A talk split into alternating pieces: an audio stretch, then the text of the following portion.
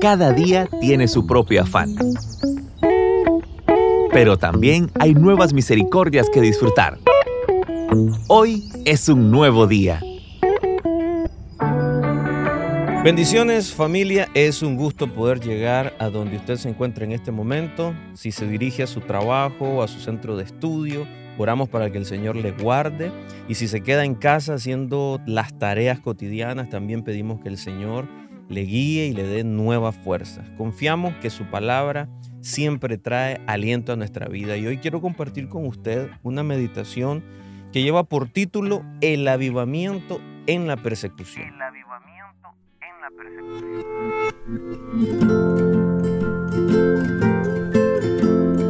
Leemos el libro de los Hechos con mucha atención, podemos ver dos particularidades.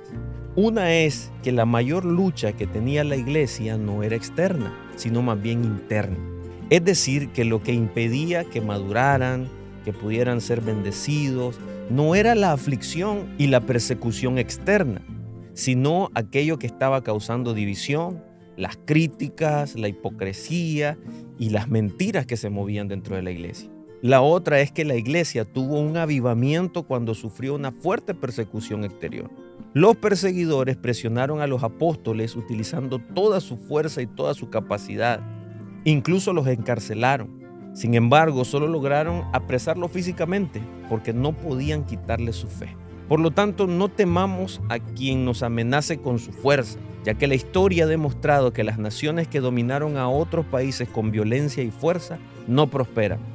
La aflicción y la persecución que sufrimos al predicar el Evangelio no son aterradoras.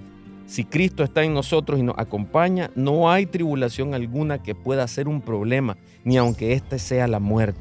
Además, el cristiano demuestra una fuerza aún mayor y crece más cuando sufre persecución y aflicción. Sea cual sea la tribulación, confiemos en Dios y sigamos su camino obedeciéndole. Entonces se revelará el poder del Evangelio y la iglesia estará en un avivamiento. Que Dios le bendiga. Estuvo con usted Moisés Torres.